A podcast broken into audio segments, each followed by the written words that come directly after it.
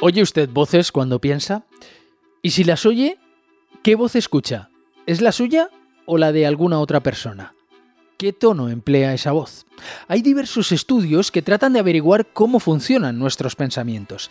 El psicólogo investigador de la Universidad de Nevada, Russell Hurburg, lleva 50 años dedicado al estudio de la voz interior a través de un método llamado muestreo descriptivo de experiencias. Las personas que participan en su estudio llevan un dispositivo que emite pitidos de forma aleatoria. Cuando lo escuchan, han de apuntar lo que sucede en su mente en ese instante. Los participantes habían mantenido un diálogo interno durante el 26% del tiempo en que fueron analizados. Se considera que el 80% de las personas experimentan esa voz mientras leen y muchos más cuando tratan de memorizar algún dato. Otros señalan que su pensamiento se basa en imágenes sobre los conceptos que pasan por su mente. Así que hoy queremos preguntárnoslo en Plaza al Día. Ecos mentales. ¿Cómo funciona nuestro pensamiento?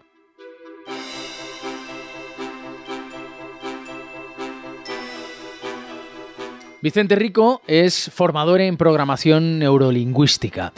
Señor Rico, ¿qué tal? Muy buenas. Muy buenas, encantado de estar aquí con, vosotros y, y, con vuestros oyentes.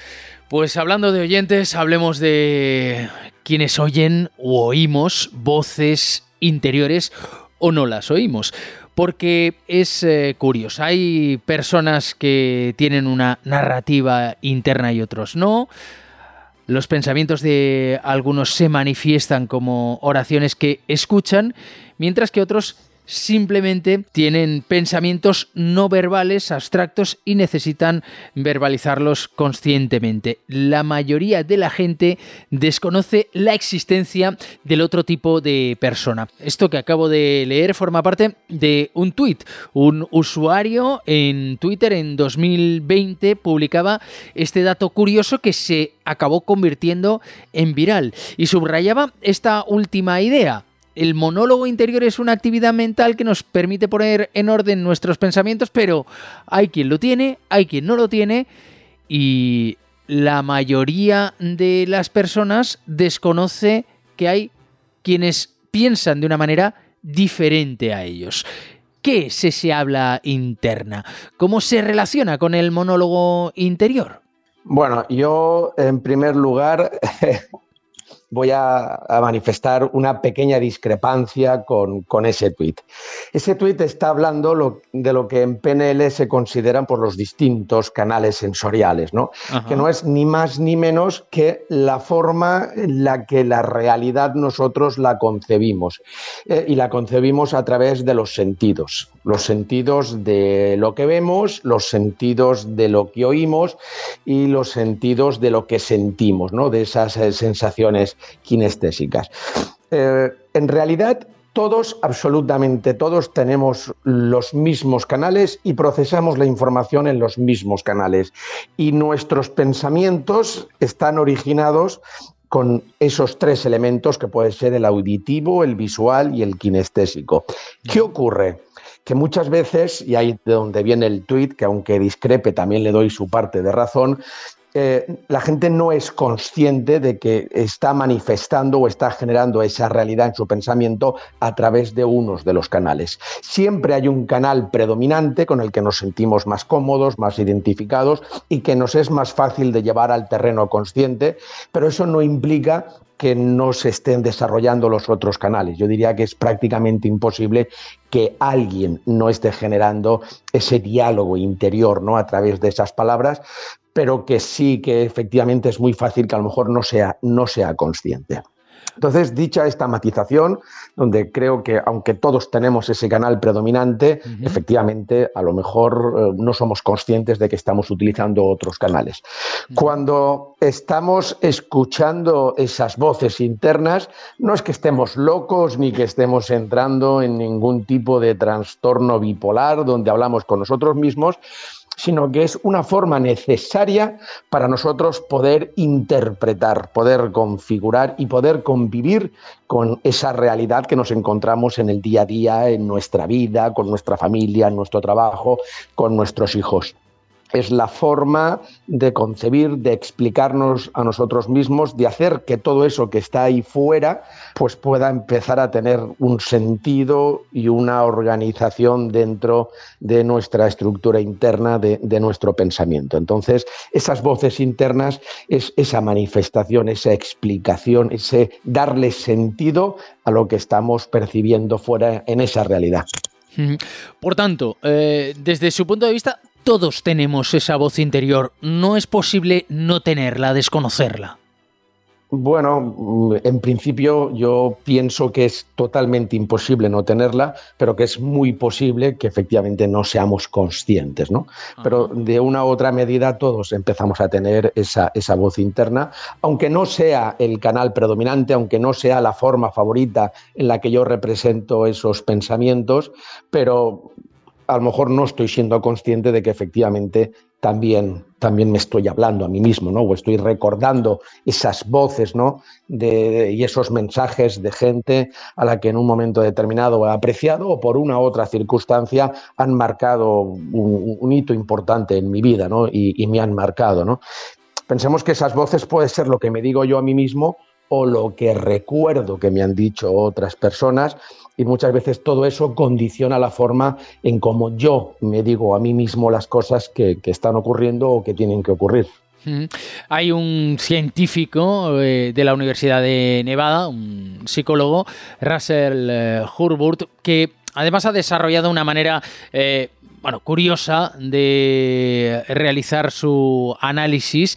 Eh, eh, los, eh, las personas que participan en ese experimento llevan un dispositivo. en ese dispositivo se registra un pitido y a esa hora hay que decir si en ese momento tienen un diálogo interno o no. Y ese estudio medía la cantidad de personas que, escuchaban esa voz interna. Según su estudio, el 26% de, de, las personas son conscientes de tener eh, esa voz interna durante todo el tiempo. Y decía, algunos no son conscientes en ningún momento y otros lo son casi todo el rato. Pero hay más estudios que, por ejemplo, hablan de momentos del día y quizá eso entronque un poco más con esto que nos eh, acaba usted de explicar. Hay quien dice que cuando lee, por ejemplo, el 80% escuchan una, una voz interna al leer, o sea, que representan el sonido de las palabras que están leyendo. Eh, depende de los momentos del día, las diferentes situaciones, si escuchamos o no esa voz eh, interna, tenemos ese monólogo? Totalmente. Eh, pensemos que hay situaciones que tienden a ser eh, muchísimo más auditivas que otras situaciones que a lo mejor tienden a ser muchísimo más, más visuales, ¿no? Pero efectivamente depende de esos momentos del día y además depende pues de algo que, ha dicho que es muy importante, ¿no? De, cómo nos estemos representando, ¿no? Esa, esa realidad. Eh, el leer un libro efectivamente es la representación auditiva de esas palabras que al repetirlas mentalmente en nuestra cabeza hacen que cobren sentido y que las podamos y que las podamos entender. Sin embargo, a la hora de recordar un cuadro, eh, será mucho más sencillo, que no digo que no se pueda describir con palabras, que habrá quien efectivamente también escuche la descripción del cuadro eh, en palabras, ¿no? de manera auditiva, pero el estar viendo o visionando un cuadro es eh, mucho más, invita mucho más a, la facilidad a que efectivamente gestionemos esa realidad a través del recuerdo de imágenes que, nos estemos planteando en nuestro pensamiento. Pero sí, sí, lógicamente depende de la actividad y también del momento del día y del contexto donde se esté desarrollando ese, ese, momento del día momentos donde inviten más a la concentración, pues surgirá ese canal predominante en nosotros que con más facilidad identificamos. Y momentos a lo mejor de mayor actividad, de mayor estrés, pues eh, seguramente nos encontremos con un canal que efectivamente sea el más útil en esos, en esos momentos, ¿no? Eh, efectivamente, sí, sí, depende del, momento y y lógicamente del contexto ¿no? de, la situación. Es un auténtico misterio ¿eh? cómo funciona la mente humana, pero hay distintos eh, estudios por ejemplo, esa voz, ¿es nuestra voz? Pues hay gente que escucha su voz y gente que escucha la voz de otras personas recordadas, hay gente que se habla con su propia voz y hay gente que se habla con la voz de otras personas. Pensemos que entremos, entramos ahora mismo en el lenguaje de, la mente inconsciente, ¿no? Y que esa mente inconsciente habla un lenguaje basado en el simbolismo, en la metáfora, en los matices, en las apreciaciones, en, en lo que en PNL se llama las submodalidades, ¿no? Los distintos canales y en este caso del canal auditivo. Pero efectivamente ya no es simplemente desde la voz que nos hablemos, que repito, hay quien se habla con su propia voz y quien se habla y se escucha con la voz de alguien que conoce eh, o de alguien sobre el que tiene alguna ascendencia o del que ha recibido esa ascendencia. Eh, lo importante muchas veces no es con la voz que nos hablamos, que en sí ya es importante, sino en realidad cómo nos estamos hablando. Se sorprendería al saber la cantidad de gente que en determinadas circunstancias de su vida se habla a sí mismo gritándose, se habla a sí mismo exigiéndose. Y se habla a sí mismo gritándose y exigiéndose porque a lo mejor siendo niños fue el modelo de comunicación auditiva que, aprendieron para gestionar distintas situaciones en su vida. Pero imagínese lo que puede significar eh, en nuestra vida el tener esa vocecita interior que además no nos habla de una forma pausada, sino que además nos habla gritándonos, nos habla en un tono autoritario o nos habla eh, exigiéndonos constantemente que, que, consigamos las cosas, ¿no? Por poner un ejemplo de las muchas circunstancias que se pueden dar. Porque si hay algo que sí o sí es totalmente cierto es que por mucho que corramos o por mucho que intentemos huir de estas voces, estas voces van con nosotros allá donde vayamos y es imposible huir eternamente de ellas, ¿no? Pero efectivamente hay gente que se habla desde su voz y gente que se habla desde otras voces, depende de, infinidad de matices que haya habido en su aprendizaje, ¿no? Especialmente en esas edades tempranas. Claro, estamos hablando de una voz interior que todos tenemos y con una salud Mm, mental normal, o sea, sin, sin tener ningún, normal, ningún problema mental. Porque, eh, por ejemplo, leemos en un, en un reportaje en, el, en la sección Icon del diario El País, se menciona un artículo publicado en The Guardian y la verdad es que es muy curioso. Eh, se pone el ejemplo de una mujer que asegura no tener ni idea de por qué una pareja italiana beligerante se había apoderado de su voz interior. Dice, eh, eh, eh, insisto, esto lo cita el país de un artículo publicado en The Guardian. Y dice esta mujer, no tengo ni idea de dónde ha surgido esto. Se dedican a discutir apasionadamente. puede parecer estar al borde de la locura. no sé, es algo verdaderamente raro, ¿no? Bueno, los misterios de la mente son inescrutables en este caso, pero yo invitaría a que efectivamente en, esa pareja italiana que discute, pues efectivamente se encuentran un montón de matices que a lo mejor esa persona sin darse cuenta, pues le están dando sentido a cierto enfoque, a ciertos valores, eh, a ciertas situaciones, eh, esa forma de, gestionar inconscientemente esa voz interior, aunque no sepamos el por qué. Eh, efectivamente casi casi podemos garantizar que sí hay un porqué, aunque esté lejos de, nuestro alcance o de nuestra comprensión. E, es curioso, sí, sí, yo a veces también me encuentro cuando estoy con, mis alumnos trabajando la gestión de ese diálogo interior, que, que surgen circunstancias que no podemos identificar un porqué, pero que efectivamente tienen su sitio y tienen su lógica dentro de ese lenguaje inconsciente. Y esta es una de las fantásticas eh, diferencias que plantea la programación neurolingüística, ¿no? mientras otras metodologías eh, trabajan desde el qué, desde el para qué, desde el por qué, que es tremendamente necesario en nuestra vida, eh, la PNL trabaja desde el cómo y desde ese cómo es donde surgen las transformaciones y en muchas ocasiones sin darle mayor importancia o más importancia de la que pueda tener a ese qué, a ese por qué o a ese para qué, ¿no? Están surgiendo esas cosas en, mi pensamiento, ¿no? Trabaja directamente desde el cómo, ¿no? Que es la, circunstancia que genera pues eh, esa emoción eh, o ese pensamiento o esa inercia en nuestra vida a través del pensamiento. Luego hay otra cosa que resulta curiosa y es la velocidad. La velocidad media de ese monólogo interior parece que es 10 veces más rápida que el lenguaje hablado. O sea que aunque estemos escuchando una voz, que puede ser la nuestra o puede ser otra, sin embargo, se está produciendo a una velocidad mucho mayor y además mm, eh, son frases mucho más concisas porque no necesitamos formular oraciones eh, completas al comunicarnos con nosotros mismos. Claro, entendemos nuestras intenciones. Sí, a mí me gustaría hacer dos matizaciones. Aunque efectivamente es una velocidad muy superior, lo que es una velocidad muy superior es eh, la, velocidad del pensamiento. ¿no? Hay veces que podemos tener mm, conversaciones internas y ocurrir en un microsegundo en nuestro pensamiento.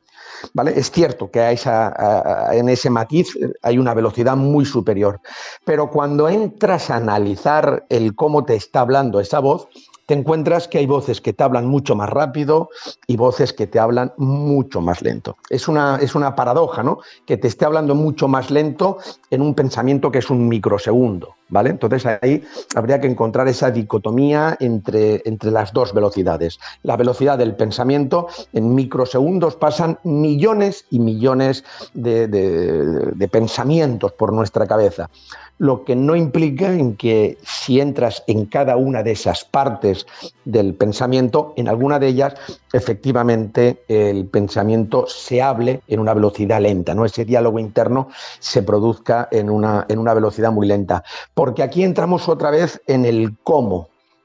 No nos sentimos igual cuando nos hablamos rápido que cuando nos hablamos lento sin querer decir que hablar rápido signifique una cosa y hablar lento signifique otra, porque para cada persona será totalmente distinto.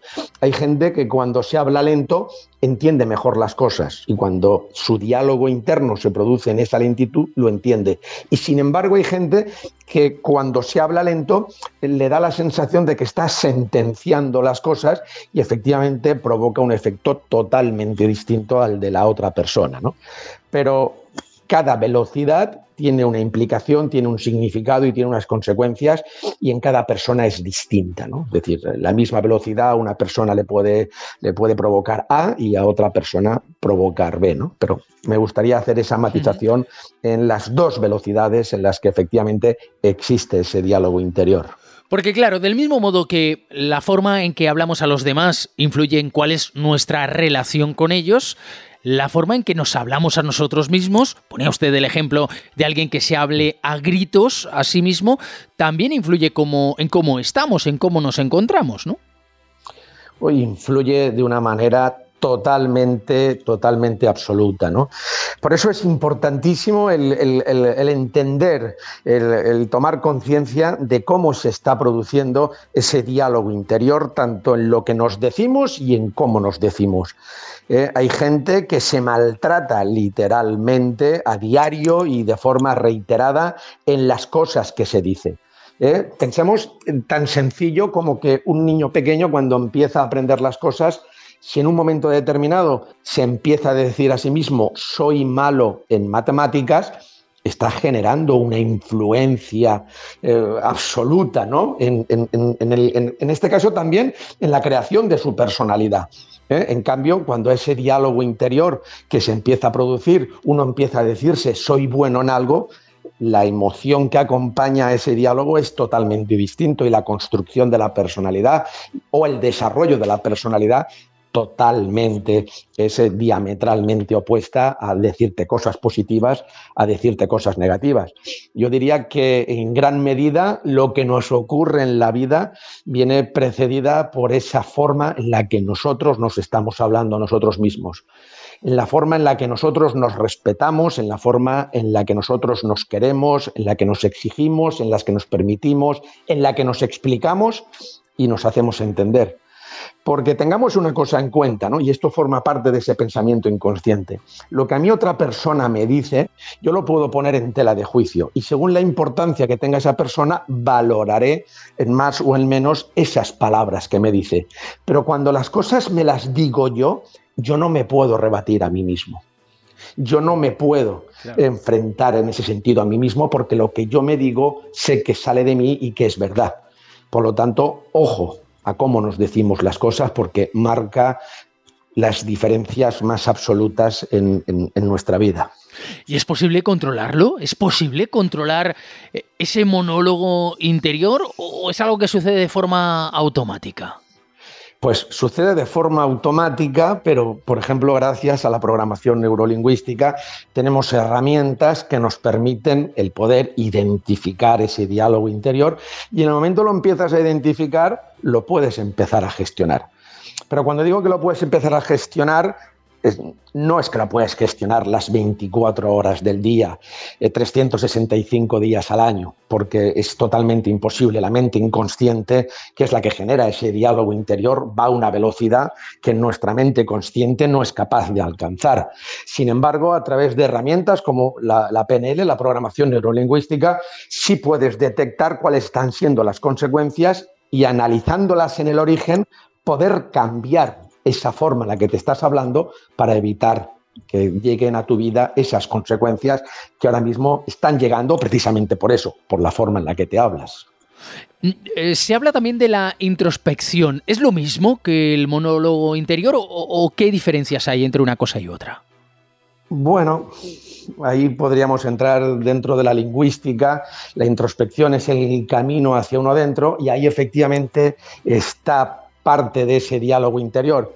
Con lo cual yo creo que podríamos decir, sin equivocarnos, que todo diálogo interior forma parte de la introspección, pero la introspección no solamente es el diálogo interior, porque aunque la utilicemos a través de ese diálogo interior también es el conocernos a nosotros, también es cómo nos vemos a nosotros mismos, también es reflexionar sobre nuestras imágenes, también es reflexionar sobre nuestras emociones, sobre nuestros sentimientos, con lo cual yo creo que el, término de introspección es mucho más amplio que el simple diálogo interior que efectivamente forma parte de la introspección.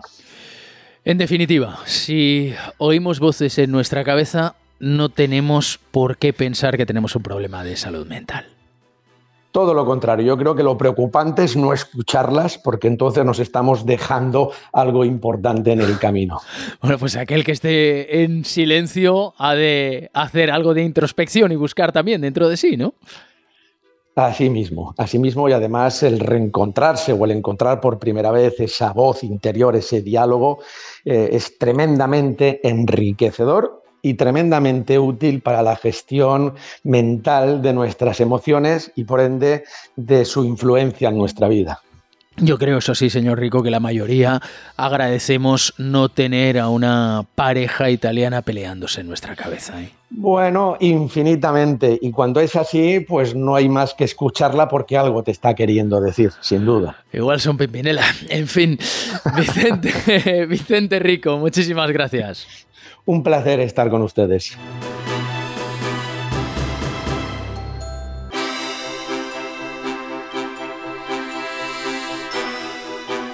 Pues ya ven que parece que no es nada raro escuchar voces, pensar en voz alta, aunque lo hagamos sin que las palabras salgan al exterior. Ya saben que Plaza al Día es el daily de las cabeceras de Plaza, está disponible en todas ellas de lunes a viernes y también en las principales plataformas de podcast donde pueden suscribirse y enviarnos sus comentarios. Se los agradecemos especialmente. Todas las suscripciones están disponibles en plazaldía.es.